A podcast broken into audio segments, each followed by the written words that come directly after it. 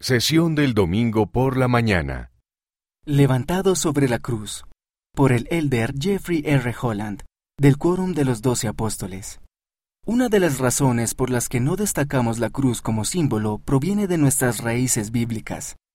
Debido a que la crucifixión fue una de las formas de ejecución más atroces del Imperio romano, muchos de los primeros seguidores de Jesús decidieron no poner de relieve ese brutal método de sufrimiento.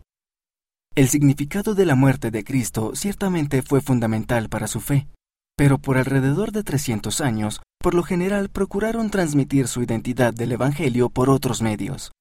Otra razón por la que no usamos el icono de la cruz es nuestro enfoque en el milagro completo de la misión de Cristo, su gloriosa resurrección, así como el sacrificio de su sufrimiento y muerte.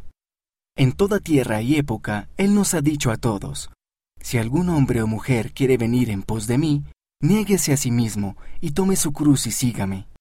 Esto se refiere a las cruces que soportamos en lugar de las que llevamos puestas.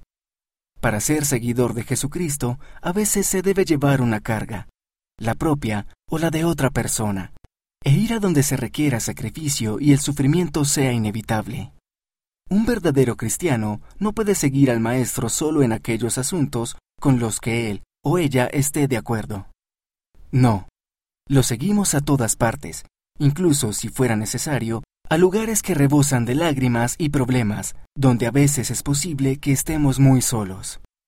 Ruego que lo sigamos a Él a toda prueba, sin flaquear ni huir, sin vacilar ante la tarea, ni cuando nuestras cruces sean pesadas, ni cuando, por un tiempo, la senda se torne oscura.